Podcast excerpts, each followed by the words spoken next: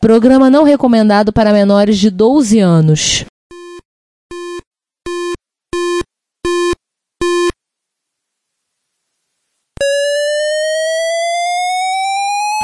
ZX Spectrum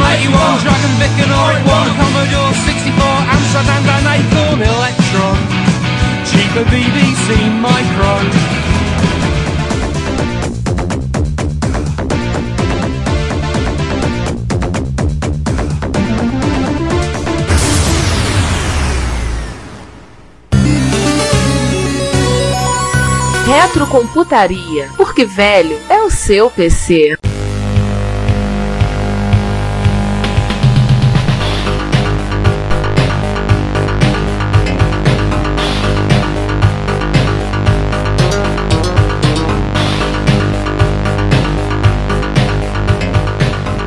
Uma nota de esclarecimento. Este é o episódio 125 do Retrocomputaria, o penúltimo episódio desse podcast com esse nome. Este episódio foi gravado ao vivo no dia 9 de outubro de 2021, com a participação dos nossos ouvintes. O vídeo da live está disponível no nosso canal do YouTube. Este é o episódio que é uma versão dessa live, um episódio devidamente cortado, editado, arrumado para festa, todo pavo. Esperamos que você goste, então curta a entrevista e nos vemos no episódio 126. Pronto, estamos no ar! Finalmente estamos no ar. Estamos on air. Então, bom dia, boa tarde, boa noite, para a hora que vocês estiverem vendo esse cast. Episódio número 125 do Retrocomputaria. Episódio que nós estamos aqui fazendo Oline, com as câmeras abertas. Vocês vão ter o desprazer de ver nossas caras feias. Só tem merda! E nós temos não um, nem dois, mas três vilões especialmente convidados nesse episódio. E devido às limitações que temos tecnológicas, eh, vocês só verão três das nossas caras feias presentes. Correção, Tá? a limitação não é, na verdade, financeira, tecnológica. financeira, não tecnológica. É de dinheiro. A limitação é de dinheiro. É.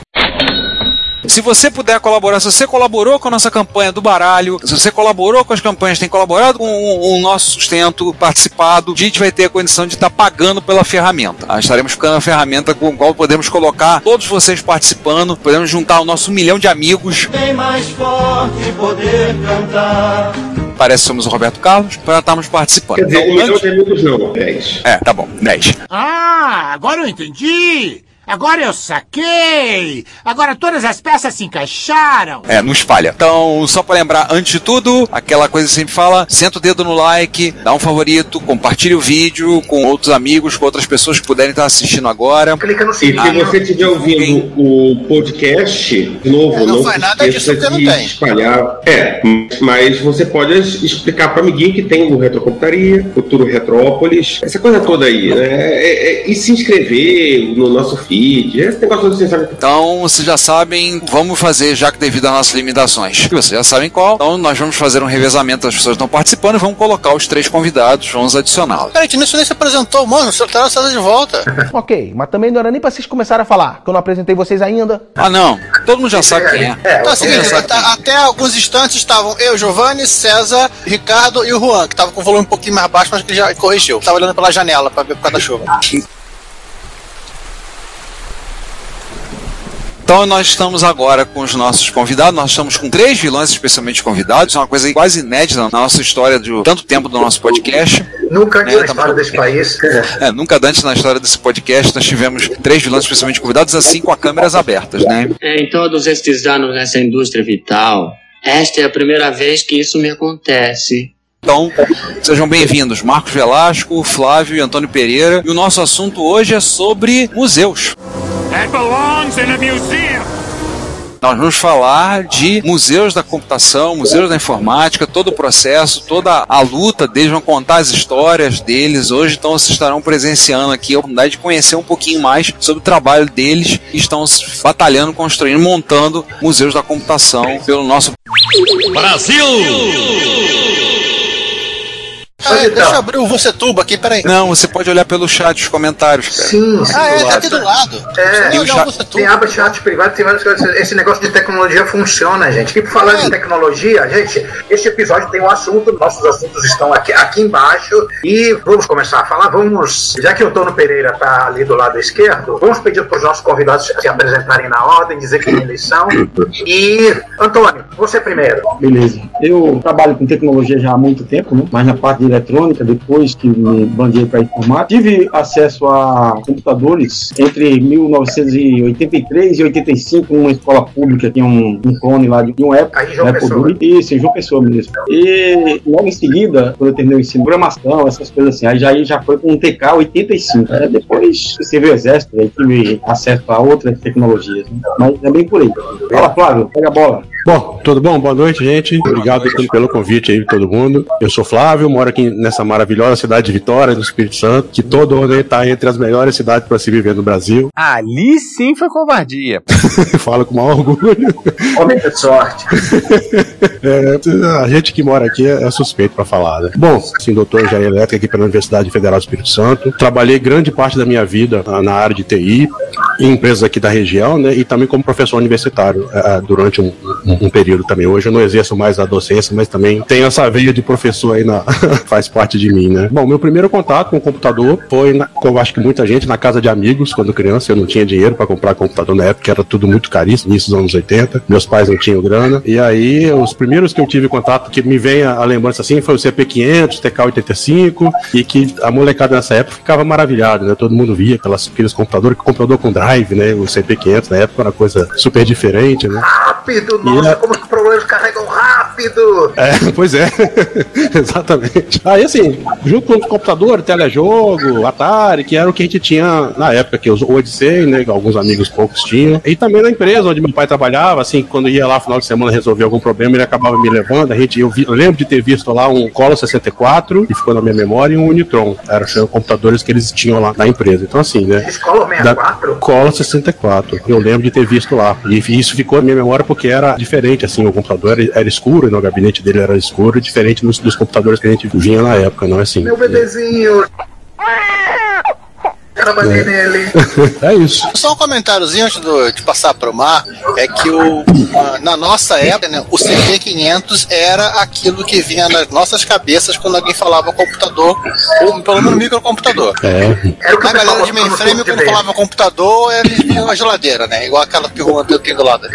É verdade. Então, Você se inscrevia para um curso de Basic, a maior parte deles era um monte de CP500 nas mesas para o pessoal. É, Não, que e até as artes, as ilustrações da época, né, eram uma versão estilizada do CP500. mesmo. Era, ele era visualmente imponente. Ele era E produção informática, nessas escolas de computador, geralmente os laboratórios eram tudo CP500. Mas agora vamos parar de falar, que tem que deixar o Marcos falar. Boa noite, amigos. Desculpem pela voz, que a garganta tá meio ruim hoje, mas eu comecei na área de informática meio que sem querer, porque eu estudava num colégio, já estava assim para terminar a terceira para quarta série, e a quinta série a gente tinha que estudar em outro colégio. E esse outro colégio, ele na época, ele fazia uma palestra, porque era uma mudança grande. A gente estudava num colégio que era uma professora só para todas as matérias, e a gente ia passar para a quinta série, que eram vários professores de várias matérias. Então tinha uma mudança bem drástica assim na época. Então esse colégio ele fazia uma apresentação sobre os horários, como é que funcionava o colégio, de tudo. E eu fui nesse colégio nesse dia, assisti essa palestra, na hora, na hora de descer do colégio, eu, eu me deparei com uma lojinha, uma sala pequena, com um computador NES-80 ligado numa TV preto e branco. Esse camarada aqui, ó. Pegar camarada aqui. Aí, isso em outubro de 81. Isso foi justamente uma semana depois que esse cara foi lançado. Então foi uma coincidência grande, assim. Eu nunca tinha visto computador na minha vida, eu não sabia o que era computador, nunca tinha ouvido falar o que era um computador, né? Tava em outubro de 81, tudo muito recente ainda. Então eu conhecia máquina de datilografia, telejogo, era o que eu conhecia, mas computador nunca tinha ouvido falar. E eu, quando eu vi o cara digitando no teclado esse negócio saindo numa televisão, aquilo me chamou atenção, né? Eu, eu entrei na sala, perguntei pra ele o que que era, e falou assim: ah, isso aqui é um computador, computador, né? Eu assim, Pô, parece sim, coisa de outro mundo, né? Aí ele falou: não, é um computador tal. E eu fiquei, parecia assim que eu tinha visto um disco voador, né? Porque tava digitando num teclado, saía numa televisão. Eu falei: caramba, esse troço é muito, é muito louco, né? É muito. Parecia que tava na NASA, né? Assim, um negócio,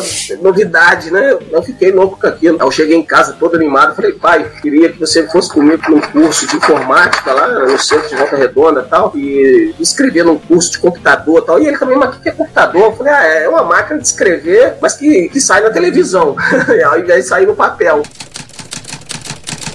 Foi mais ou menos a explicação que eu dei pra ele. Aí ele me levou lá, eu fiz um cursinho de Basic e nunca mais larguei a área de informática. Né? Então começou tudo através desse Inés 80. E pra falar um pouco mais, esse lugar a gente fazia o curso, mas na terça e na quinta você podia usar o computador uma hora na terça e uma hora na quinta. Mas eu caía do colégio, ia direto pra lá, ficava lá o dia inteiro. O pessoal também nem me aguentava mais ficar lá. Então eu acabei assim, acostumando a, a usar os computadores e a programar. Eu ficava na frente da turma, porque eu ficava lá o dia inteiro treinando, né? Digitando os programinhas e tal. Então eles acabaram me contratando como monitor. Aí o pessoal, isso, né, pra eles ficar me aturando lá, eles falavam assim: não, você vai ficar de monitor. Se o pessoal tiver alguma dúvida, você vai lá e tira dúvida. Então, assim, foi, foi com nove anos meu primeiro emprego também, no mesmo lugar que eu fiz o curso e conheci o- os computadores, né? Beleza. Eu ia fazer uma pergunta, mas o- a resposta estava óbvia. Esse curso de Basic foi no NS 80, né? Foi no NS 80. É, é exceção, né? Porque que, que, eu tinha falado, que a maioria dos cursos de Basic na época eram no CP 500. É, mas logo em seguida, esse pessoal, eles investiram na linha Prológica. Aí era CP500, sistema 600, sistema 700, era o que eles tinham lá. CP300 também tinham muito. Primeira vez que eu me lembro de ter visto microcomputador foi. Era um NS80 num catálogo. Meu pai, na empresa onde ele trabalhava, já estavam começando a plantar no Brasil aquele modelo americano de venda catálogo.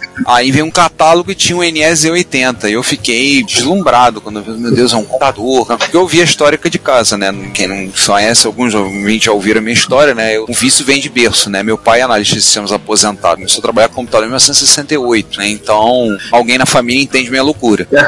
O meu foi em 1983 na faculdade, um Schumacher CPM. E quase ao mesmo tempo um D8000 TRS-80 modão em casa. Mas isso, pessoal que, que acompanha a gente, pode voltar e, e escutar o episódio 100, que também foi feito nesses mods, que a gente conta nossas histórias. As- Agora, essas histórias não são nossas, são de vocês. Concordo. Então, a ver como é que veio essa ideia de museu. Antônio, começou a germinar lá nos primórdios essa, essa ideia de fazer um museu. Então, é, tinha técnica em eletrônica, eu tinha concluído o curso técnico em eletrônica em 1990, e aí criei uma eletrônica já, quando eu terminei o curso técnico, e fui juntando muita coisa. No começo, quando eu fui estagiar no curso, eu comecei dando manutenção em computadores Unitron, Craft, que era clones do Apple, chegava a Apple também nessa empresa que eu trabalhava, como estagiário no começo, e o CP500 para dar manutenção também, e outras coisinhas mais, tinha videogames lá também. Mas aí, é, isso no estágio. Depois, eu- quando eu montei a minha empresa mesmo, eu comecei, o primeiro computador que eu consertei foi um TK95. E a partir daí surgiram vários. Só que como eu tinha um, sócio, era bem ampla a empresa. Mas aí o que acontece? Eu fui juntando muita coisa. Tipo, Às vezes o cliente abandonava tal, e eu tinha um depósito só para isso. Daí eu tive a ideia em 2006 de montar o museu. E venho amadurecendo essa ideia desde essa época. Somente agora que a gente conseguiu adquirir um prédio, está sendo reformado, já fiz o estatuto da instituição que vai cuidar. A parte mais difícil é essa aí, é você criar um estatuto, é uma instituição que vai cuidar do museu. Essa é a maior dificuldade que eu enfrentei. Mas aí a gente já conseguiu superar. Já criou a instituição, foi criada agora no dia 7 de setembro, por sinal. O estatuto eu terminei há uns dois meses atrás, passei para advogado e tal. E aí a gente já conseguiu passar esse, esse obstáculo, né? Eu acho que quem, quem tá fazendo isso também tá, tá parando nessa parte aí, que é, é a parte mais complexa mesmo. Mas Dificuldades aí a gente trabalheira, dificuldades tipo nós, demoras, proibições, é, recusas, Eu acho que não tem, como não existe, eu não encontrei consultorias nessa área, tá? E até pessoas que pensaram assim em, em querer me vender um serviço de não, não tinha conhecimento de nada da área. Então eu mesmo tive que correr atrás e eu mesmo fazer o estatuto, pegando lá um, um modelo e adequando ao que eu queria, ao projeto que eu queria. E essa, essa é a parte mais complexa mesmo. E agora já está feito, já está feito, já está registrado tudo certinho, tá com o contador para essa parte do CNPJ, mas aí já avançou. Só que a ideia surgiu em 2006, comecei a, a criar o, o acervo, né? Hoje a gente tem 7 mil itens. É suficiente, né? Eu queria 3 mil, eu já tô com 7, tá bom. E a semente foi de aparelhos descartados da sua manutenção de eletrônicos. Não necessariamente. Tem o meu primeiro TK3000 tá lá, o meu primeiro TK95 não tá porque roubaram na minha. na- Eles perderam o limite. Quando eu saí, eh, passei a assistência técnica para outra pessoa gerenciar, aí desapareceu esse meu TK95. Eu tinha dois, tinha um descartado de um cliente e tinha o meu mesmo de uso. Então esse não tá. Mas muita coisa era coisa minha, não era descartada, era coisa que eu ia adquirindo e tal. E teve muita coisa descartada também, muita doação, né? As coisas vão pingando sem, sem a gente perceber. Quando, a- quando a gente fala que lida com isso, principalmente uma pessoa que vai montar um museu, começa, "Ah, toma isso aqui que eu tenho, toma isso aqui que eu tenho, papapá. Aí aparece o problema do excesso, né? Que eu imagino que É, não, na verdade, excesso não tem não, tá? Excesso não tem não. A gente busca espaço até. Eu já consegui pegar um container de um, um irmão meu para servir de depósito, que a minha casa aqui, como eu estava morando no Rio, em João Pessoa por conta da pandemia. Mas eu trabalho no Rio de Janeiro. Trabalho no, no Tribunal Regional do Trabalho do Rio de Janeiro. Sou analista judiciário lá. Minha casa eu transformei num depósito. Teve três cômodos aqui que foram transformados em depósito, tá? Hoje não mais. Já tem um lugar certo para isso, né? Graças a Deus. Depois a gente vai fazer Mas um é jabazinho para as pessoas doarem. A gente vai orientar direitinho. O, o Antônio bateu teu recorde. Só tinha um cômodo, não dois. Ele bateu teu recorde. E eu não Eu tinha já encontrei- de, de montar um museu. Quer dizer, até te- teve, mas as circunstâncias, eu tive que morar numa casa pequena, e agora, mas, mas isso é uma outra história que pode até vir a se relacionar com as histórias do museu, mas, mas deixa por outra ocasião, né? Olha, rapidinho, eu já encontrei com o Antônio em feira aqui no Rio, né? Ele com a esposa a gente encontrou. Tá o Antônio lá garimpando, assim. É muito curioso vendo assim, olhar o olho rápido, isso aqui interessa. Olha lá, o que, que você viu? Ele já tava pegando. Olha, o olho rápido e Ah. treinado. Feira de Acari, Feirinha da Glória, a Feira de São Cristóvão. Ah, eu rodava tudo ali, nos sábados e domingos, e, e na Praça 15 também, né? A feira lá da. Não a feira de pulgas lá da Praça 15, que lá o pessoal é elitizado. Fala da feira da Praça Marechal Âncora, que é o anexo lá do lado. Então o pessoal bota lá o shopping chão e eu tô lá garimpando. Pena que a gente não tem nada disso aqui em Vitória, bicho. Quem dera tivesse feiras igual vocês têm aí no Rio. É verdade, também não tem. Difícil de conseguir coisas por aqui. Mas então, Flávio, e você então, já, já que você se manifestou, Tá. como é que surgiu para você essa ideia de museu? A ideia do museu surgiu por volta do ano 2000, mais ou menos, aqui em Vitória, quando eu comecei a dar aula numa faculdade particular daqui da região, e aí eu comecei a amadurecer essa ideia. Eu lembro de ter visto na televisão uma reportagem sobre um museu no Brasil, eu não lembro bem se era o do, do Zé Carlos Vale, qual era o museu, eu acho que ele, o dele acho que é um dos mais antigos que a gente tem. E aí me bateu, "Pai, mas por que que a gente não pode ter alguma coisa aqui em Vitória? O Espírito Santo é um estado pequeno, carente até certo ponto em opções de lazer cultural, né? Então assim, falei, ó, a gente podia de repente fazer uma coisa parecida, né? Eu, desde a minha época de escola técnica, juntava algumas placas, processadores, coisas da, principalmente relacionadas a PCs, né? Não tinha muita coisa, mas quando eu comecei com a ideia do projeto, a gente começa a apelar para os amigos de trabalho, para alunos, para colegas antigos que também tinham empresas de informática, e a gente começou a agregar alguns itens com o objetivo de fazer esse museu, né? Tenho até, não sei se eu consigo compartilhar a tela aqui, por volta de 2003, quando eu já tinha feito um site. Se eu clicar aqui em botão compartilhar, funciona? Teoricamente, sim. É. Boa pergunta. Tenta aí. Deixa eu apertar Pro aqui. anfitrião funciona, eu acho que pro convidado Compartilhar a também. tela. Eu consigo escolher qual é a tela, não, a tela inteira. Ah, consigo. Aqui, ó. Não sei se vocês estão vendo aqui, ó. Um e-mail que eu tô vendo aqui, ó. Apareceu Eh, pra não, vocês? continu- Continuamos vendo você. Ainda É, não. Não. Deixa eu ver, compartilhar, compartilhar a tela, vou ver aqui. Sharing your screen. Aí você tem que escolher a janela. Eu escolhi, mas ele não, não foi. Não tem um botão embaixo para É, confirmar? já, já tá aparecendo stop sharing aqui, ou seja, ele tá, teoricamente está compartilhando. Deixa eu parar, deixa eu compartilhar de novo. Arquivo, tá igual. compartilhar a tela, compartilhar a tela, e ele pede para escolher a janela, tela 2, que eu tô com dois monitores aqui. Pum, diz que está compartilhando, mas eu acho que não não tá funcionando. Mas não, beleza, eu posso comentar. Tem um e-mail aqui que eu falo. Ah, apareceu aqui. Apareceu?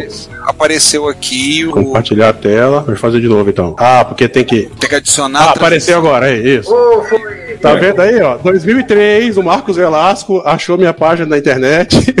Flávio Queremos ver Rabelo sua ele cara mandou, feia, queremos ver o e-mail, o e-mail do É o garimpo, é o garimpo virtual. e me mandou um e-mail, ah, sou colecionador, papapá. Aí eu falei com ele, ó, a gente tem pouca coisa, estamos tentando montar aqui em Vitória. Isso foi em dezembro de 2003. Pra você ver que a gente tá há muito tempo ainda tentando fazer essa. celular? Na luta, né? É, tentando fazer acontecer. né? legal. Então, assim, te- resgatei esse e-mail, até mandei pra ele outro dia atrás. Falei, ó, aqui, ó, achei o e-mail que a gente conversou há quase 20 anos atrás. Depois manda um print pra gente, pra gente botar. Sim, mando, claro. claro. Aí assim, começamos nessa. ah, falar. Esse e-mail aí já é peça do museu, hein? Vai, já virou peça do museu, com certeza. Com certeza. É que nem aquele e-mail do Linux, né? É. Linux. Criando Linux. Que nem aquele e-mail, verdade. É, O e-mail tá fazendo parte do museu, hein? Também, também, pois é, vamos ter que dar um print aqui. É, estão falando o É computador. um, é um. O Next Computer, onde o Tim Berners-Lee criou a primeira versão do HTTP e do www, do, do protocolo, tudo, tá no museu na França. Legal. No Museu de Artes e Ofícios em Paris. Tá lá o computador. Que Mas massa. também as pessoas ficaram reembaralhadas, agora os convidados estão do, do, do, do lado Mudou de ordem, pra poder confundir o.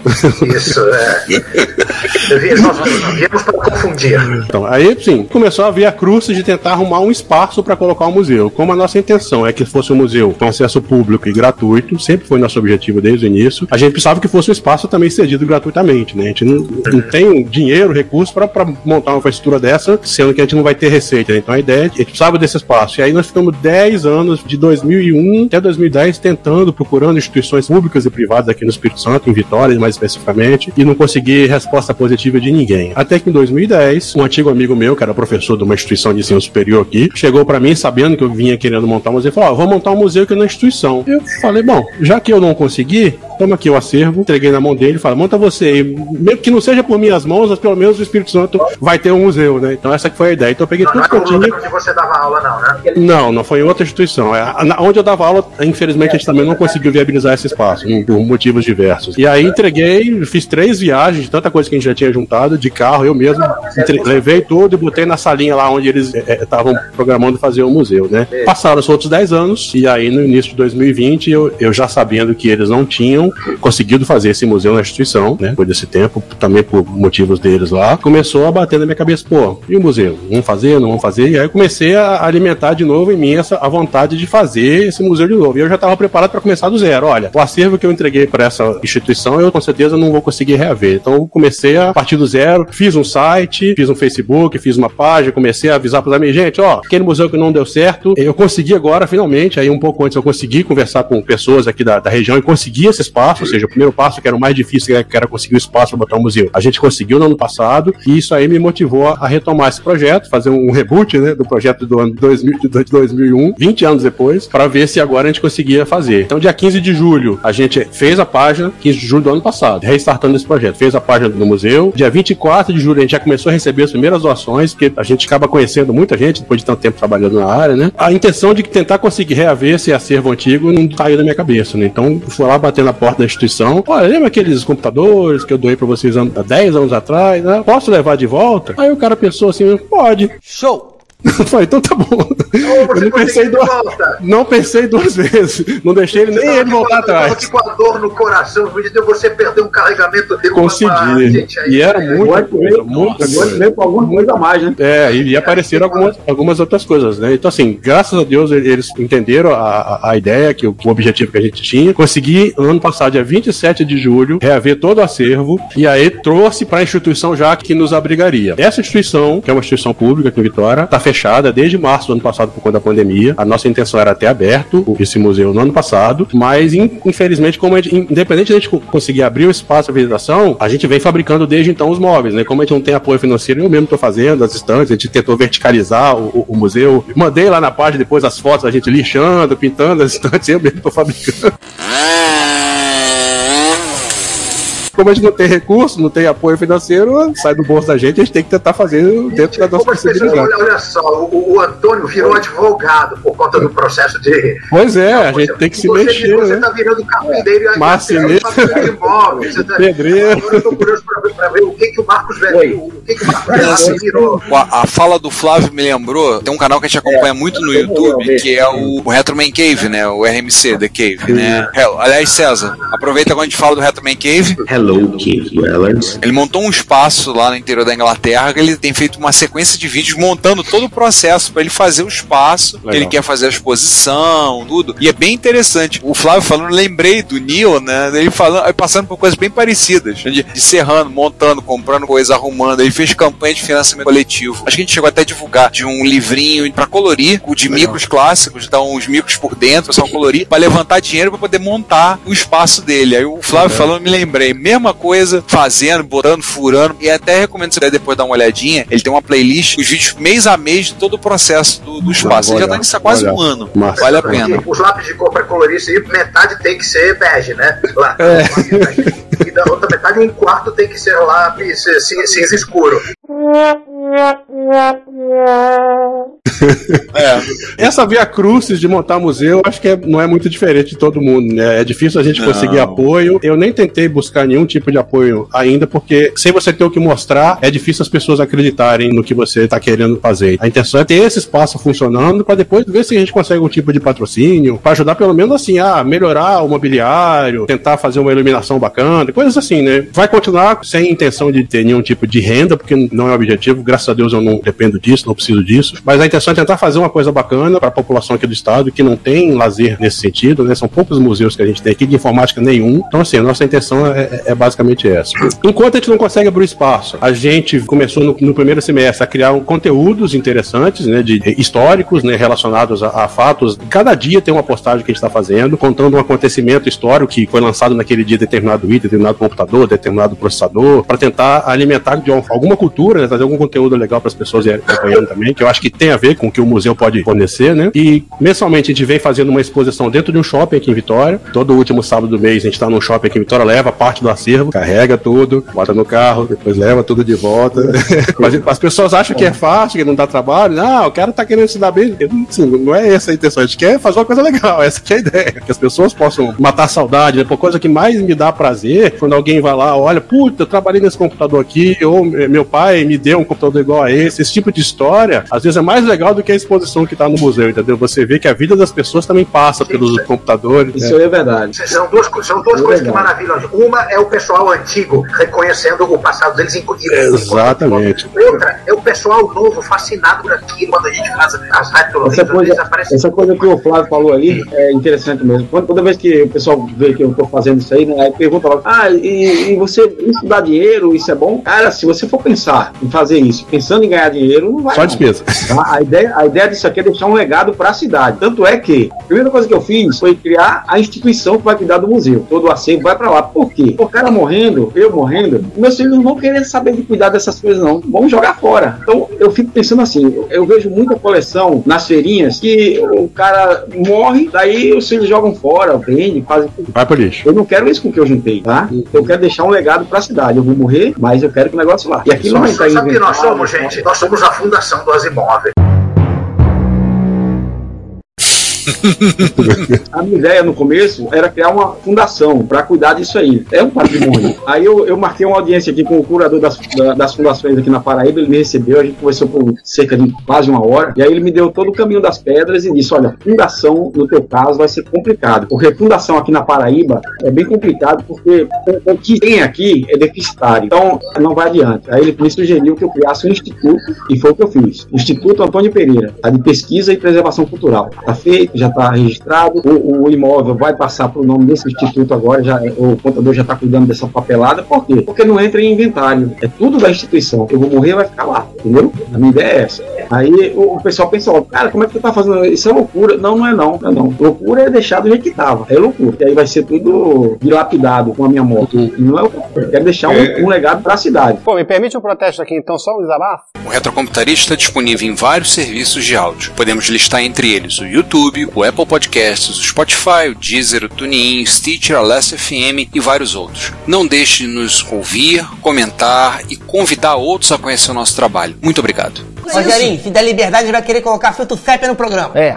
A, a ideia Eu uma pergunta para os três. É, você falou sobre o legado, pô, Antônio, desculpa se interromper, mas, assim, nenhum de vocês três tem museus no Rio, ou São Paulo, ou regiões metropolitanas. Vocês são. Até tem Campina Grande aí perto de, de João Pessoa, que é um centro de formação, etc. Mas vocês não estão em áreas centrais de discussão de informática, de TI, né, de onde vocês lembram. E, ao mesmo tempo, muitas, vocês estão em cidades com déficit de equipamento cultural. Como é que vocês veem essa questão e, enfim, mas essa, eu preciso diretamente de vocês fazerem museus eh, de informática, fazer essa preservação da história, inclusive em cidades que não têm tanta tradição histórica informática. Não é simplesmente a cidade é onde não tem hoje em dia, não tem tanta informática hoje em dia, onde não tem tanta tanto troca, mas equipamento cultural de, de informática, de tecnologia, em cidades que não tem um histórico disso. Como é que é esse trabalho e como vocês veem os, os museus de vocês né, dentro desse contexto? Aqui na Paraíba, aqui em João Pessoa, tem a Estação Ciência, que é um equipamento da prefeitura, é uma obra até do Niemeyer, que a pessoa confunde o meu espaço com a Estação Ciência. A pessoa confunde muito isso. Só que o que tem lá é uma coisa assim muito assim, incipiente, é uma coisa muito, sei lá, muito.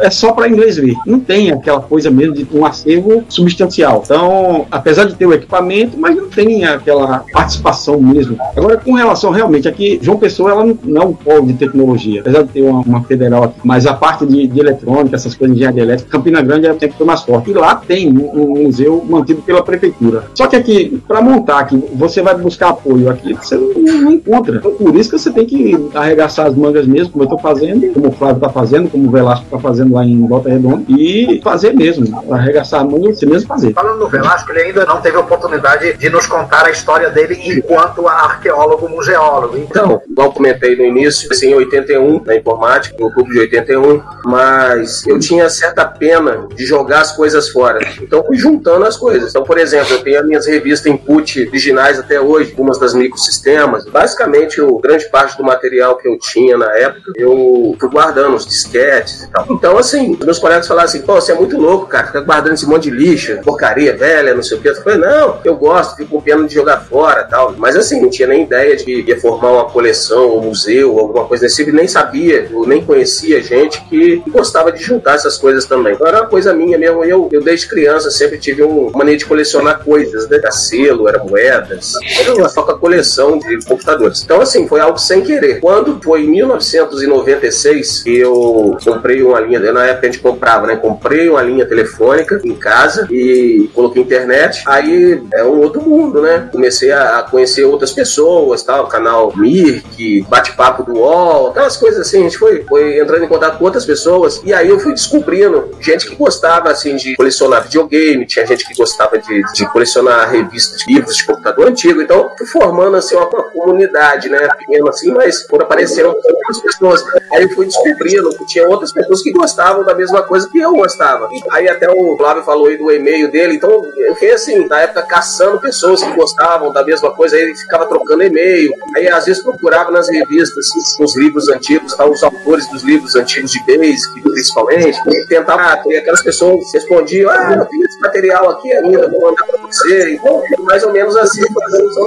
Mas quando chegou no, mais ou menos de 99 para 2000, um amigo foi em casa e olhou aquela montoeira de caixa, aquele montoeira de coisa, e falou assim, cara, o que, que é isso? Eu falei, ah, material de informática. Ele, pô, você tem um museu em casa. Aí que bateu a ideia, eu falei assim, pô, legal, né? Dá pra montar um museu mesmo com esse material todo. Mas até então, eu não tinha a mínima ideia, assim, de, ah, vou fazer um museu. Mas a partir daquela dica, daquele estalo que ele deu, eu falei, pô, vou, vou acabar montando um museu. Então fui, fui criando essa ideia na cabeça. Só que aí, eu sempre trabalhei com desenvolvimento de softwares, então eu tenho uma página www.velasco.com.br, então eu sempre disponibilizei alguns softwares gratuitos lá, entre eles o MV Reg Clean, que era o software mais conhecido assim é, que eu fiz até hoje. Comecei a botar nele, pedindo doação de equipamento antigo, aquelas coisas. Então a partir daí as pessoas falaram: Ah, tem umas coisas antigas aqui que eu vou te mandar. Aí foi engraçado assim algumas vezes que teve um cara que entrou em contato comigo de São Paulo, o cara falou assim: Rapaz, a minha esposa te adora. Ela falou que tem um monte de coisa lá em casa pra jogar fora, mas ela falou que você gosta pra você vir aqui buscar. Então ele falou assim: Pô, você me ajudou porque ela brigava comigo todo dia por causa desse material que tava lá em casa. E ele, e ele falando que ele ficava com pena de jogar fora. Como ela viu o anúncio lá no site, ela falou: Não, vou entrar em contato com ele. Em contato com ele, manda esse material pra ele que eu não quero nem saber.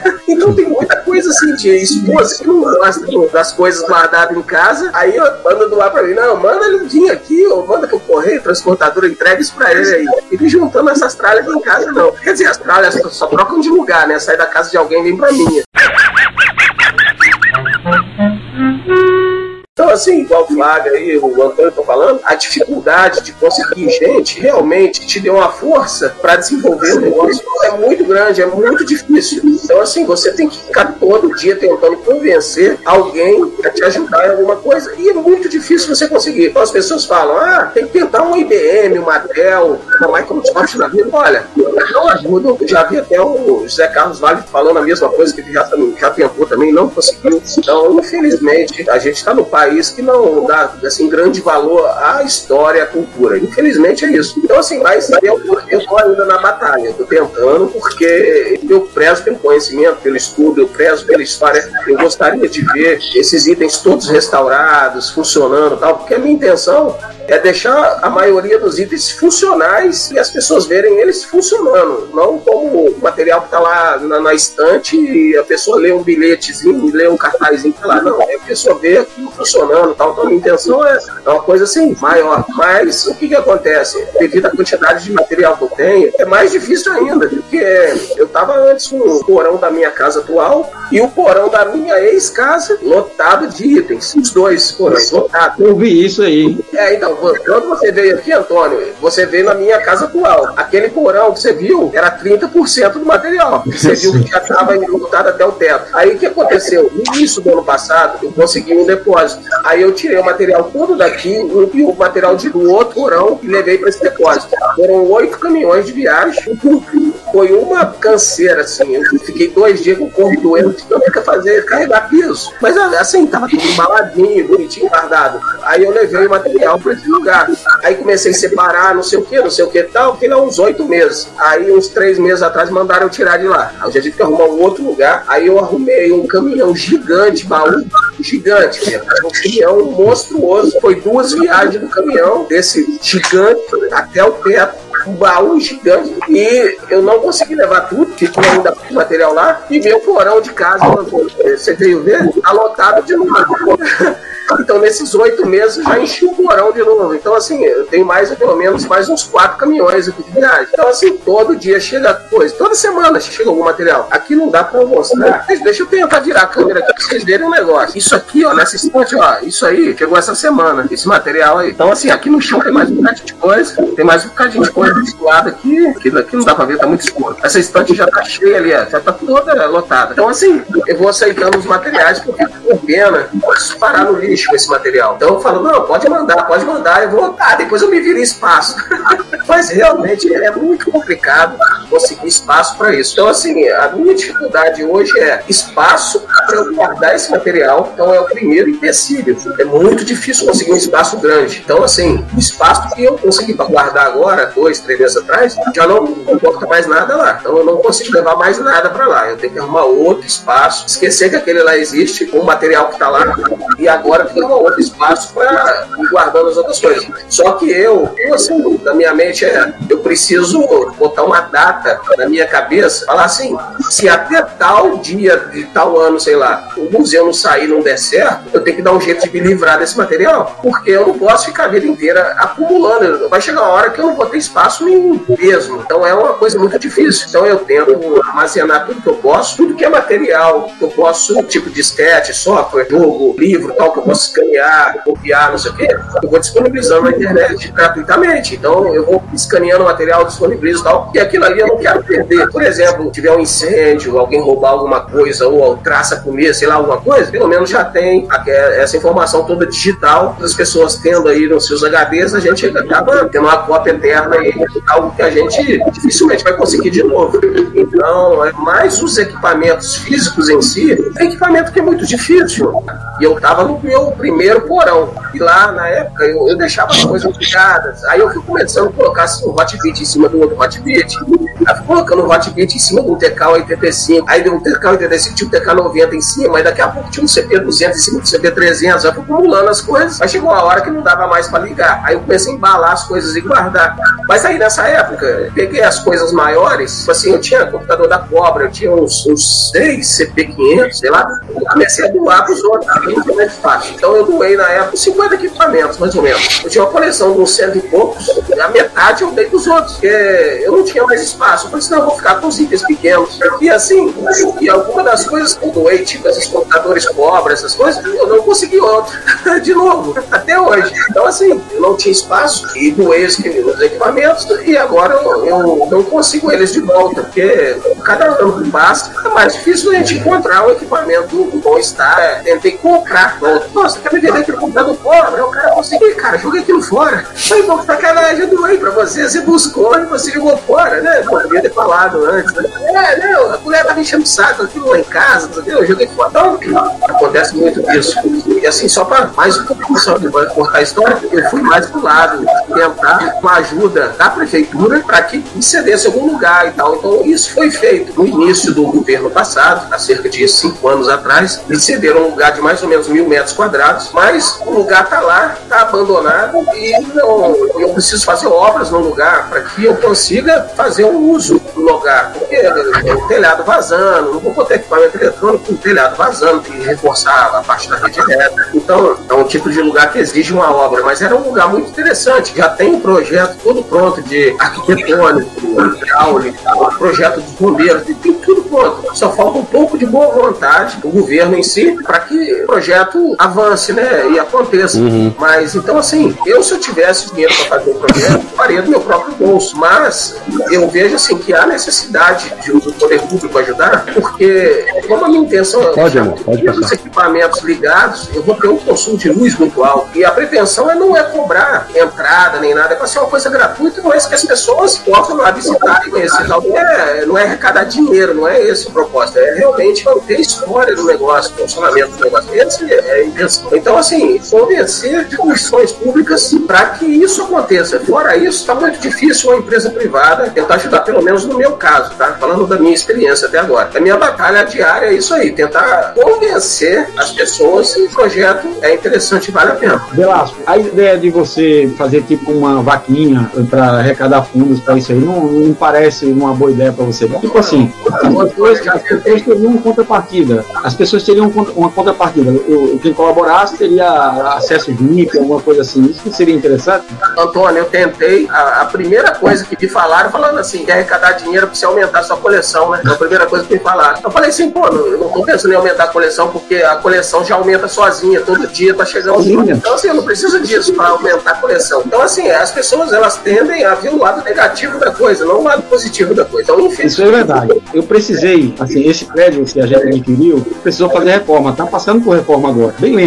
A, a reforma é lenta. É, eu pretendia agora em, em outubro, tá abrindo já para exposições. Mas aí eu fiz uma vaquinha, tá no ar essa vaquinha. O pessoal colabora pouquinho, tá indo devagarzinho, mas eu acho que o poder público ele não vai ajudar. Prefeitura não ajuda, vereador não ajuda, deputado não ajuda, ninguém ajuda. Esses caras não fazem isso, tá? Cultura no Brasil não é prioridade. Daí o que é que eu fiz? Eu apelei para os meus amigos. Só tem muitos amigos que trabalham comigo no tribunal, que me ajudaram. Pessoas que de fora é, já saíram, já estão em outros lugares, estão colaborando. Tem gente está colaborando do Mato Grosso, pessoa daqui de João Pessoa colaborando também. E tá devagarzinho, mas tá indo. E com esse dinheiro eu vou fazendo o serviço que precisa fazer. A gente conseguiu fazer muita coisa já com esse dinheirinho que vai entrando, vai pingando. E eu também, eu, eu boto no meu bolso lá também, boto através da vaquinha e boto também diretamente, à medida que vai surgindo um extra, né? Mas eu acho que se for partir para poder público, não, não funciona. Futuramente, talvez. Futuramente, eu pretendo entrar em editais, tá? O pessoal, o pessoal não, não usa o dinheiro público para bancar CDs, DVDs, essas coisas. A gente pode também criar, participar de editais para fazer isso aí, esse trabalho aí. Eu acho que a questão, Antônio, passa por sem a gente ter algo, mesmo que seja pequeno, para mostrar, as pessoas ficam um pouco céticas sobre qual é a intenção que a gente quer, aí- que a gente tem no tá, projeto. entendeu? Então, assim, por isso que eu desisti. Falei, não, eu vou fazer pelo menos alguma coisa inicial para funcionando, abrir um espaço dentro das minhas possibilidades, das nossas limitações. A gente conseguiu um- uma sessão de um espaço aqui que não é gigantesco, mas tendo alguma coisa funcionando e mostrando, talvez viabilize você conseguir outro Então, tipo de apoio, seja público mas ou privado, entendeu? Mas assim, Você- você- pedir você apoio ouve- sem ter nada, eu acho É. difícil. As pessoas não têm no Brasil esse tipo de cultura. cultura, né? Não Aí vai o que o Velasco falou: ah, não, você tá querendo se dar bem, tá querendo ganhar dinheiro, assim, é como se. Mas olha só, você, por exemplo, você hoje, Flávio, você já consegue expor umas coisas no, no No shopping. shopping, no É, shopping. a gente aqui tem uma escola aqui, Cal Roger, e eles solicitaram ah, alguns equipamentos novos para uma amostra que eles vão fazer para os alunos deles. Então a gente já está fazendo isso aí também.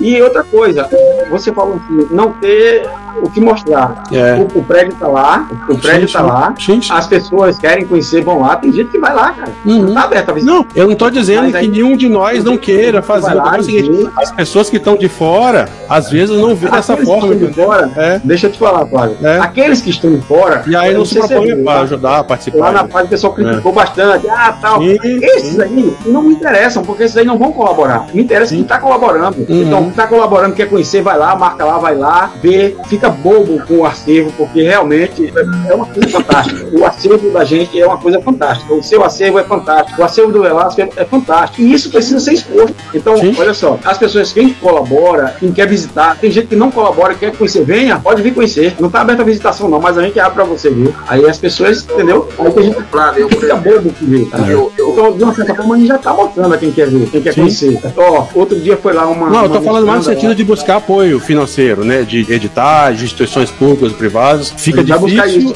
as instituições acreditarem na proposta sem a gente ter alguma coisa pra mostrar. É nesse sentido que eu tô falando. assim, Eles ficam o- céticos em relação a isso, entendeu? Ô Flávio, no meu caso, assim, por exemplo, eu fiz várias palestras em colégios municipais, levei os equipamentos, aquela história, levava os equipamentos, dava palestra lá para uma turma, para outra, para outra, outra, aí no final montava tudo, levava para casa e tal, e na outra semana de novo, então eu dei palestra em vários lugares, tanto instituição privada, colégios privados, quanto colégios públicos. E a recepção era sempre muito legal, porque as pessoas veem equipamentos que nunca viram na vida. Então é um negócio bem interessante, assim. Então é uma palestra de uma hora e meia, mais ou menos, uma hora e vinte. Então eu, eu cheguei a fazer muito isso. Mas nem assim o próprio poder público ajudou em alguma coisa. E eu tentava focar muito mais nas escolas públicas, pelo fato de ser escolas mais carentes, e eu pegava as escolas mais de periferia. E era legal assim, eu dava palestra num num determinado colégio. Aí o pessoal se animava tal, ah, volta aqui outro dia pra gente dar palestra com o pessoal da, do outro turno. Aí quando eu chegava da segunda vez, o pessoal aparecia lá com os Playstation 1 pra doar, e aparecia com as- alguns itens antigos assim pra doar, já pro museu. Então era interessante, assim, os próprios alunos eles, eles falavam, ah, aquele cara maluco lá da, da lá, ó, a gente vai levar uns, umas coisas velhas pra ele lá, que a gente consegue. Então eles, eles mesmos apareciam com as máquinas fotográficas antigas, os negócios antigos, e sempre aparecia a filmadora antiga, coisa assim. Computador nunca apareceram, mas era mais videogame de vez em quando aparecia como algum de um Atari e tal. Era interessante assim, eles se empolgavam, eles mesmo falavam, ah, vamos correr atrás aqui da família pra ver se tem alguém que tem alguma coisa antiga e tal. Aí eles levavam pra mim na segunda palestra, então eu achava interessante aquilo. Então era bacana. Então, e às vezes também, eles mesmos falavam, se acabava a palestra, eles, pô, não dá pra se apresentar de novo, não. Eu, eu queria ver de novo. Então, assim, mal acabou a palestra, porque eles falavam assim, ah, repete a palestra, a gente vê de novo, né? Então, isso é gratificante. Mas, infelizmente, nem assim o poder público, eles conseguem ver isso de maneira que nos ajude de alguma forma. Mas ainda, quando existir, eu tô tentando. Roda o quadro aí, Simone. Retrocomputaria é um podcast gratuito, ou seja, você gasta nada para ouvir nossos episódios, visitar nosso site, visitar nosso canal no YouTube, comentar, opinar, mas nós temos custos, nós investimos tempo, principalmente dinheiro nosso, para oferecer você o melhor conteúdo que pudermos proporcionar. O site continua sem anúncios, não queremos poluí-lo com propagandas e até aqui estamos conseguindo manter nossa meta. Então nós temos algumas maneiras que vocês podem nos ajudar no sustento do nosso trabalho. Primeiro, você pode nos fazer uma doação pagando um café. Na lateral direita do site tem um banner que se você clicar nele verá as opções que nós temos. Você pode fazer doação via PagSeguro, Mercado Pago, PayPal, além do nosso Pix. Se você quiser nos enviar o equivalente a uma garrafa térmica cheia de café, você receberá um brinde por nossa conta, a gente paga o frete. Você pode também comprar nossos itens que estão à venda no Mercado Livre, no LX ou no Shopee. Basta clicar na opção loja no menu superior do site você encontrará o link para adquirir camisa, cordão de crachá, cordão de pendrive e também o baralho de micros e videogames clássicos, que é resultado da nossa primeira campanha de financiamento coletivo. Você também pode adquirir o meu livro, o MSX2 Revelado, em edição impressa ou digital. Nós temos links de afiliados, que está ali na lateral direita do site. É só você escolher uma loja, fazer a sua compra e nós vamos ganhar uma pequena comissão sobre a sua compra. Se você quiser, você pode também participar das nossas campanhas de financiamento coletivo, do qual o baralho foi o primeiro e graças a vocês foi bem sucedida. Por último, aceitamos doações de hardware de micros clássicos. Entre em contato conosco, pois sempre temos interesse em micros clássicos que precisam de carinho e amor para dar alegria para muita gente. Todas as doações feitas por vocês, o lucro obtido nas vendas, os programas de afiliados são revertidos para a manutenção da estrutura que temos. Desde já, muito obrigado pelo seu apoio, seu reconhecimento não tem preço. Acorda, Simone! Show, você tinha É, pergunta? primeiro, eu vou me apresentar aqui, que eu, que eu entrei posteriormente, né? Meu nome é João Cláudio Fidelis, também integrante aqui do- da equipe do Retrópolis, e eu tenho duas perguntinhas para fazer. A primeira, qual foi o item mais difícil que cada um de vocês conseguiu, assim, para conseguir, que deu muito trabalho, trabalho também de manutenção? Tem essa resposta na ponta da língua. E a segunda pergunta é a desejada. Bom, vou responder essa aí. O item mais difícil não foi hardware, foi software. Eu procurei durante 15 anos o sistema CIEM da Itautec, que é o sistema brasileiro. Calhou assim, eu consegui com um cara de São Paulo que trabalhou na Itautec e os próprios funcionários da Itautec não conheciam o sistema. Então, assim, foi uma coisa muito difícil. Então, eu fiquei 15 anos tentando achar um disco de boot do, do CIEM. Aí, esse cara, um dia, assim, eu não sei nem como é que ele me achou. Aí ele falou assim: Ah, eu, eu acho que eu tenho um disquete de, do CIEM. Eu falei, Sério, cara? Eu falei, você quer de zoeira? Ele falou: Não, eu vou procurar aqui nas minhas coisas. Aí ele me mandou uma foto, que era uma etiqueta ainda, assim, apesar do disquete original, era uma etiqueta feita na máquina de datilografia, assim tal. Eu até botei esse disquete no quadro, até apresento ele, porque foi muito tempo procurando esse item. Foram 15 anos assim tentando. E assim, ele me mandou o disquete, saiu de São Paulo, eu falei com ele, manda pro Sedex, manda carta registrada, manda pro Sedex. Aí ele mandou Sedex pra minha cidade, que era no Rio de Janeiro. Parece que o negócio quando tem que dar errado, dá errado mesmo. Aí ele chegou e falou assim: Ah, mandei pro Sedex e me mandou um código. Aí eu botei lá no rastreador e tal, eu tô doido pra receber o negócio, né? Pô, daqui a pouco roubo no negócio, aqueles assaltos do correio, que estava tendo muito antigamente, até um pouco tempo atrás. Roubo de malote. É, aí eu falei, caramba, esse disquete tem que chegar em mim, né? Aí quando chegou assim o disquete, ele saiu de São Paulo, eu tava esperando assim, ah, vai vir pra Benfica, no Rio de Janeiro, que é, é o lugar comum do, do rastreio. Aí o disquete foi pro Rio Grande do Sul. Que merda, hein? Falei, opa, já tem um negócio errado aí, né? Aí ficou lá uma semana, negócio pro Sedex, que era pra ter chegado um, dois dias depois, uma semana lá. Aí foi pra outra cidade, aí pro Santa Catarina, e voltou pro Rio Grande do Sul, não sei o que, ficou aquele negócio e tal. Eu comecei a mandar e-mail pro meu Rio, fiquei doido e tal. Falei com o cara, falei, você botou o endereço certo? O cara falei, não, mandei lá. Ele mandou um print lá da etiqueta que ele tinha colocado. Falei, caramba. Aí eu sei que o disquete demorou mais de um mês pra chegar. E aí começou assim, aí chegou um determinado momento lá no, no site do Correio, no rastreamento, tava assim, endereço é, inválido, alguma coisa assim, retornando para a agência remetente. Quer dizer, onde o cara tinha colocado o disquete, né? Aí foi voltando todinha, passo a passo, tal, voltou pra agência. Aí foi, voltou, aí veio certo. Aí chegou certo pra mim. Eu falei, caramba, nem acredito que esse disquete chegou na minha mão. Eu gerei imagem e tal, botei até lá no, no dataset, né? disponibilizei lá no, no, no arquivo org e tal, disponibilizei disquete. Mas assim, foi pra mim o item mais difícil de ter encontrado até hoje. Tempo, tô 15 anos em insistência em achar esse negócio. Quanto aos outros itens, você tá falando assim, aquele item que eu ainda quero achar, tem duas coisas que eu quero achar. Uma é o próprio Luan, já trabalhou lá, né? Que é o LZ Polo. Já mobilizei um monte de gente atrás para ver se, se eu acho o LZ Polo 64. E, e o segundo computador que eu quero ter é um Apple Lisa. Então, eu não tenho o Apple Lisa e não tenho o LZ Polo 64. Então, são os dois computadores que eu mesmo ainda encontrar, por enquanto. Mas sempre aparece um, né? Depois que conseguir esse, vai, vai ser outro. É, o, o Color 64, tem pessoas que a gente conhece que tem o Color 64. Você por acaso conhece também ele, Marcos? Ele pode fazer uma proposta que ele não irá recusar. Não, inclusive eu tô vendo aqui na- nas mensagens o Luan falando aqui que ele colocou assim: ah, o Marcos é, até onde eu sei, o único dono de AES Indio do Brasil. Na verdade, eu tenho dois dele, e além do Luan, tem mais um cara que tem, então até agora eu conheço quatro, quatro máquinas dessa no Brasil, mas realmente também é muito rara, muito difícil essa S1000 aí da IG Brás. Vocês, e Flávio, como o João perguntou, qual o item que você que deu mais trabalho para você ter e qual é o item que você ainda tem aquela coisa que você ainda quer ter pro acervo no seu museu? Nenhum item específico a gente está buscando, porque nosso acervo não é tão grande, né? O Marcos tem com certeza um acervo muito maior do, do que nós aqui do Espírito Santo. O projeto também ficou parado muito tempo, 10 anos a gente ficou nessa, sem andar com, com a ideia do museu e retomamos no ano passado com uma história que eu contei no começo da nossa conversa. Assim, no geral, computadores nacionais, especificamente, né? A gente não tem, é, muitos dos computadores mais raros.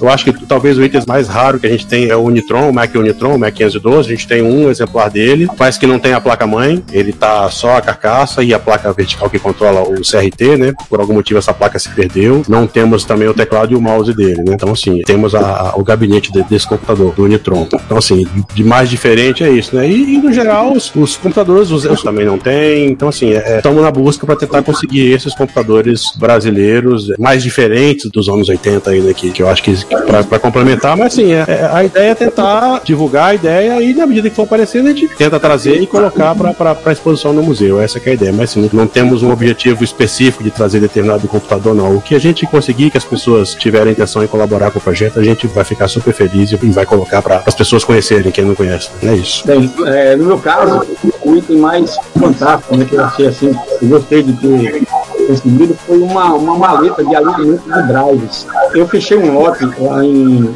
no Rio Grande do Sul, é uns computadores lá, um Polimax, Edisa. Fechei um lote lá e fui buscar. Daí eu achava que esse, esse lote é que seria coisa fantástica e não foi. Foi uma maleta que veio como um brinde para alinhar drive de Eu até já usei aqui várias vezes. Esse foi o item mais fantástico que eu, que eu acho que, eu consegui. Agora, o que eu quero é o Dynacom no X 1600. Esse aí é o, é o meu alvo, né? É uma coisa que eu quero trazer para o acervo. O Dynacom NX 1600. Esse é o. Eu vou falar uma coisa engraçada que eu, eu reparei que os itens mais cobiçados por vocês são cocos, planos de cocos. E todos passaram assim perto da gente. No meu caso, MX 1600 eu tive um, só que com defeito. Aí eu passei pro. Defeito é um detalhe. Eu não vou falar o nome do colecionador. Né? Eu perdi um leilão de Color 64 no Mercado Livre porque eu tava me recuperando de uma operação de catarata. Oh my god. É. Esse foi um momento assim, quando a gente viu, todo mundo falou assim: ninguém fala por Juan, senão ele vai surtar. E o, e o furabolo foi o Mr. Tang, né? Sim, eu ainda tive, cheguei a entrar em contato físico, eu, eu tava morando perto dele na época do Daniel Campos, e cheguei a mexer, tá? tirei fotos vezes, com, com meu filho de longa data, etc. Mas agora que a gente está falando de item errados, deixa eu aproveitar e falar de uma coisa. Eu tenho uma coisa para vocês, na verdade eu tenho algo para dois de vocês. E tem que ver a viabilidade aí, acho que o Antônio tá meio longe, vai ficar meio inviável para ele. Então, eu tenho isso daqui, que é. Eu tenho dois disso daqui, que é o gabinete do terminal serial de um Schumach, uma máquina CPM. Que massa. Um amigo meu da faculdade, do IME, estava limpando ele. Mas isso daqui, o Schumach era uma máquina CPM com Z80, né, com um gabinete A100, que foi com ela que eu aprendi em, em microinformática na faculdade de engenharia. Isso da, é, é, é um gabinete né, com várias placas, para inclusive a placa de CPU, né, para o computador propriamente dito. E isso daqui, isso daqui por dentro é muito interessante, tem uma placa com 8085, é quase um computador é, por si só. Você colocava uma televisão adaptada, né, acho que da Philips na dele, e ele por trás ele tem uma comunicação serial aqui. Né? Eu queria perguntar para vocês, especificamente para dois de vocês, porque tenho dois dessas coisas já são pensadas para cacete, se vocês estão interessados. Eu tenho interesse aqui para Vitória, se os colegas aí. Ah, é, A gente não tem, não. Se você tiver um empate aí. Gente, essa porra percebe essa pista de esse negócio site para enviar pelo correio vai ser um horror. Por isso que eu não tô nem, nem querendo olhar muito pro Antônio, mandar isso mas eu, pessoal. Eu sei que você tem uma oportunidade de vir assim, alguém em casa, assim. Eu não sei se acertei, tem que ter dois para três. Porque tem, tem duas peças dessas para três museus. O Velasco já deve ter isso aí, hein? Tenho não. Então, é, deixa eu aproveitar essa, essa minha, minha oferta assim como gancho. Eu, eu queria iniciar o Churuba Lele final nesse episódio. Eu quero que Ah, vocês três falem. antes de você encerrar aí, só lembrando né, que a Schumach posteriormente foi comprada pela Racimec. Sim. E na década de É 80 muito mais era a conhecido como empresa. Racimec que como Schumach. É, vai foi conhecida como Racimec. E ela é a empresa que fazia os terminais das casas lotéricas. Ah, era, era. Que imprimia aqueles bilhetinhos em terminalzinho com impressora matricial, lembro, eu lembro. Mas então, Aquele cartão perfurado da lotérica, aquela da o zebrinha. perfurado é mais antigo do que isso. Quando vinha impresso numa folha assim, mais ou menos dessa largura, minha memória pode estar me enganando. Era uma maquininha com uma impressora matricial e ela imprimia o, o teu bilhete de apostas num, num rolo de papel mais ou menos desse tamanho. E eu lembro sim que era um equipamento da Racimec. A gente entrevistou ele, a gente entrevistou ele para Retro Rio de 2000. A gente não, eu entrevistei Eu tava lá nesse dia, eu fiz a cobertura lá. Caraca, olha, olha, olha, olha só como as coisas se fecham e se, e se encadeiam, cara, que maneiro, maneiro. Sim, foi- até lá no, no auditório, né? E, aliás, eu tenho que ir reatar o contato com o Mário Trota para a gente ver a preservação daqui, daqueles documentos. O negócio ficou adiado, aí deu pandemia, deu, tudo virou de cabeça para baixo. A gente, a gente tem que achar esse cara de novo. Pois é, Fazer a preservação daqueles documentos. Eu tenho o contato dele, Eu até falei com ele outro dia, porque ele tava vendendo um Amiga 1200 na época. Eu de- deveria ter comprado, aí não comprei, aí depois me arrependi. Eu entrei em contato com ele e ele já vendeu. Eu passo depois no, no privado. Passar.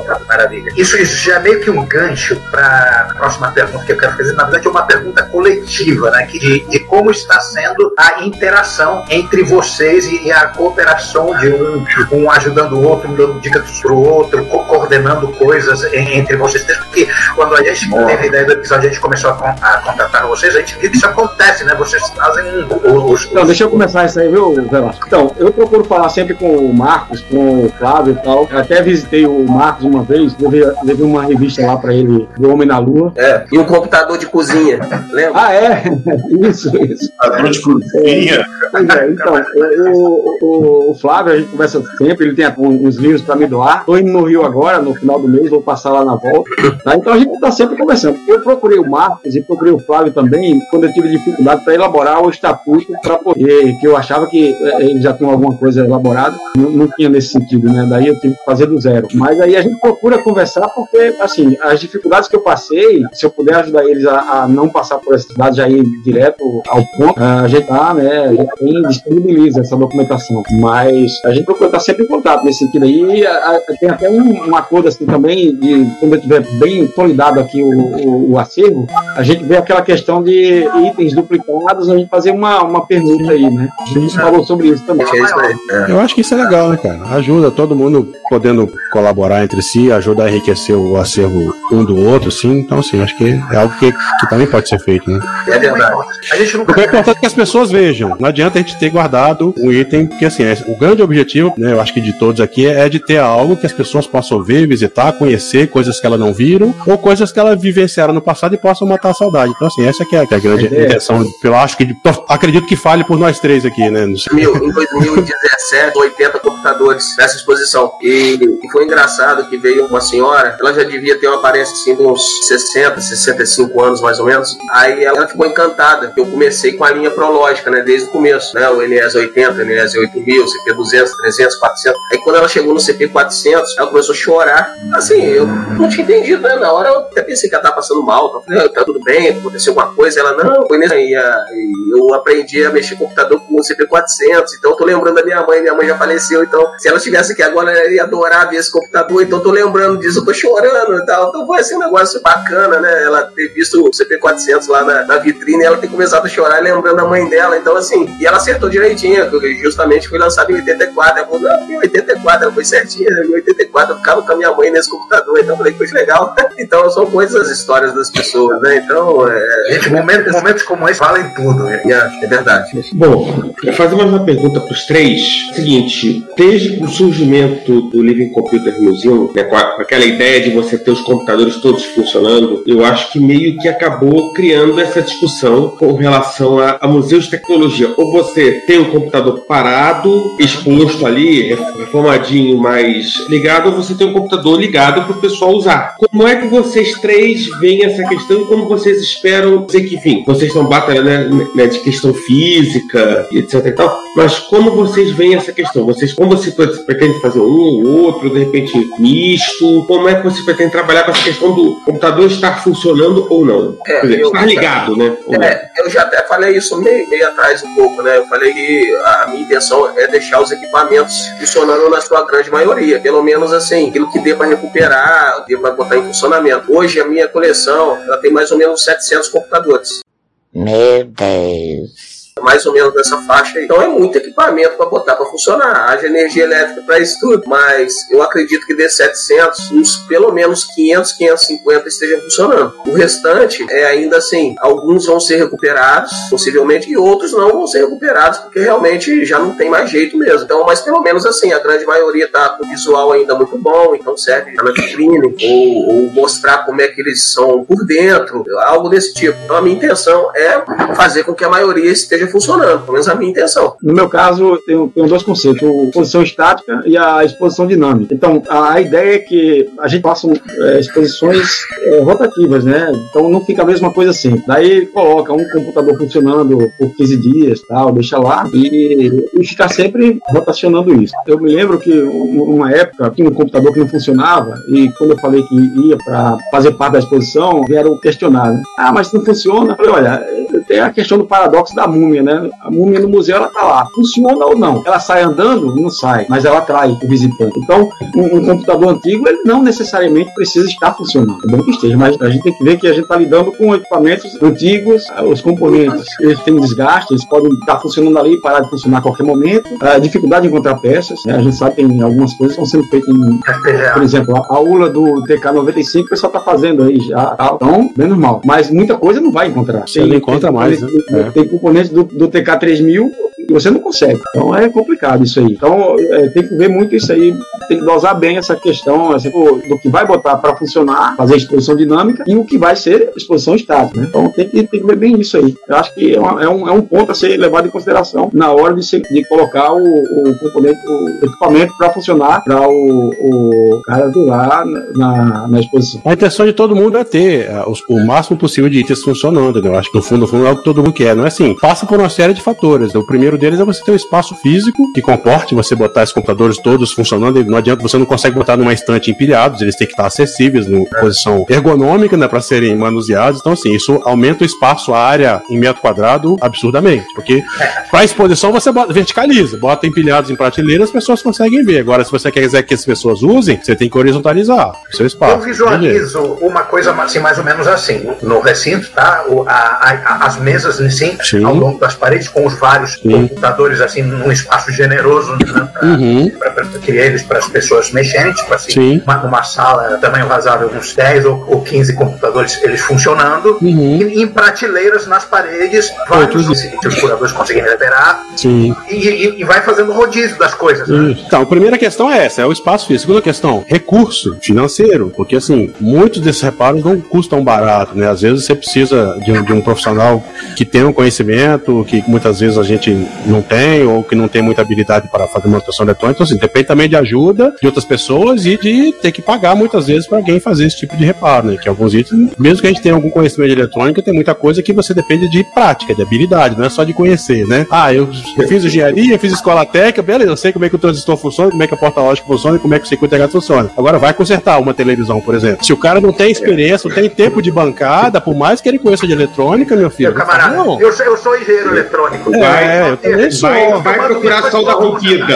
É, não vai. O cara tem que ter vivência, é tempo de bancada. Então, assim, a gente achar que vai consertar tudo, infelizmente, não é bem assim. Então, assim, depende também de dinheiro para poder fazer essas coisas acontecerem. Então, assim, uma série de fatores, não depende muitas vezes só da nossa vontade, né? Não, e tempo também de também, né? É, Eu- e eu, por tempo, né? Eu, por exemplo, assim, tenho três sistemas 700, enorme. Então a minha pretensão era o quê? Deixar um funcionando, um na vitrine e o outro Uhum. mostrar ele na vitrine também, mas por dentro, como é que ele é por dentro. Uhum. Tirar a tampa dele e tal. Então era assim, a pessoa consegue ver ele montado, funcionando e desmontado também. Sim. Mas só que você pega certos equipamentos, tipo, vamos falar do sistema 700 mesmo. Eu tenho é o, o HD externo dele de 10 MB, que é uma panela gigantesca, pesada. Tem dois modelos de impressora dele, também são impressoras grandes, e tem o drive de 8 polegadas dele também, que é externo, também é outra panela. Então, assim, se você for pegar, botar só um computador com duas impressoras diferentes, mais o HD externo, mais o drive externo, ele já dá uma bancada para ele, enorme. É. Ele já é muito grande. Então, imagina o espaço para guardar esse tipo de jogo. E vários computadores são assim, dois, três teclados diferentes, tem, passa a ser muito mais. Então, assim, tem os manuais, tem software, tem, tem as coisas. Então, se você quiser demonstrar tudo isso, você fi- vai virar uma estante para um computador. Dependendo do computador, você está falando de um computador que pode ter, de repente, teclados diferentes, um computador que pode ter pequenas diferenças de modelos entre cada. Falando de computador, porque o mesmo computador, mas de repente você tem um teclado de um ano que é feito de uma maneira e um teclado de outro ano que é feito de outra maneira. Isso aumenta exponencialmente a necessidade de vocês bo- botar isso funcionando. Um bichão Mas- desse mas- tamanho, é. no- nesse recinto hipotético, ele ocuparia o espaço de dois ou três micros domésticos. Exatamente. Eu sou o Peter Punk e vocês estão ouvindo o Retrocomputaria.